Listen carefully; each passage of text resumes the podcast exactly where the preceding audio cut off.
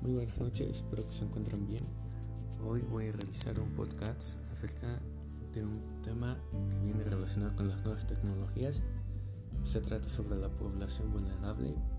Veremos si es rechazada, la población vulnerable. Estamos hablando de mayores de edad y niños. En cuestiones medicinales, de salud, eh, de educación y el campo laboral.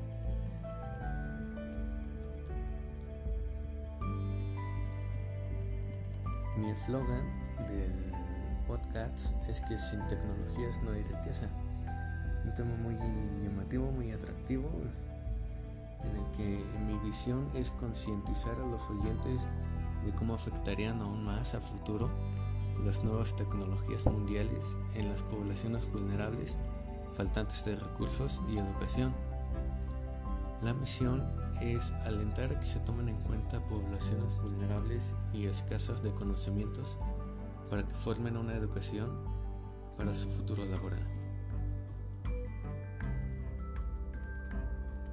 La temática principal es la equidad, los conflictos ambientales, el desarrollo tecnológico y la capacitación laboral en las nuevas tecnologías.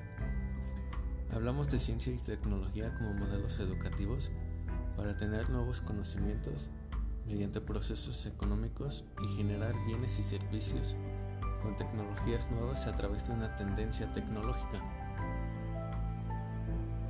En materia de salud nos referimos a la biotecnología, farmacéuticas, restauración de células madres, gracias a medicamentos xenolíticos, agricultura celular, mediante la obtención de productos para consumo humano usando células, las cuales pueden ser parte de un cultivo celular animal, vegetal o células individuales como las bacterias y levaduras. Para acceder a las nuevas tecnologías se necesitan extraer recursos naturales, como por ejemplo mencionamos el litio, que sirve para la transición energética y cobra relevancia en la actualidad porque es un mineral clave en los sistemas de almacenamiento de energía más eficientes. Principalmente este material se extrae principalmente de tres países que son Argentina, Bolivia y Chile.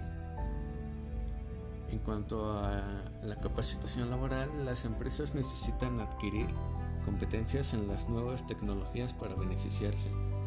La capacitación del personal a contratar es muy importante puesto que tiene relación con el funcionamiento de la compañía.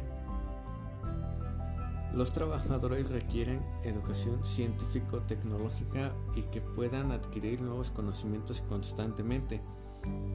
Aunque la mayoría de los empleos solicitan nivel de estudios, no todos los trabajadores tienen el mismo nivel de educación formal.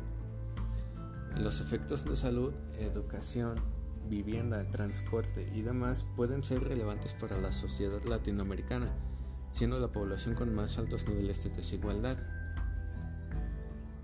Necesitamos dar el salto hacia una economía en el desarrollo científico-tecnológico para producir bienes y servicios, o si no, seguiremos siendo una población mundial exportadora de materia prima y nos vamos a quedar viviendo en la pobreza.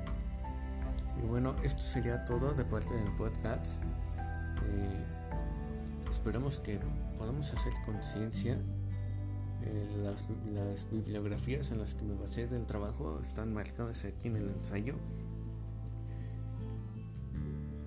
Esperamos generar conciencia como, como es mi, mi visión para alentar a que no solamente necesitan de tecnología para poder emplear bien en las empresas.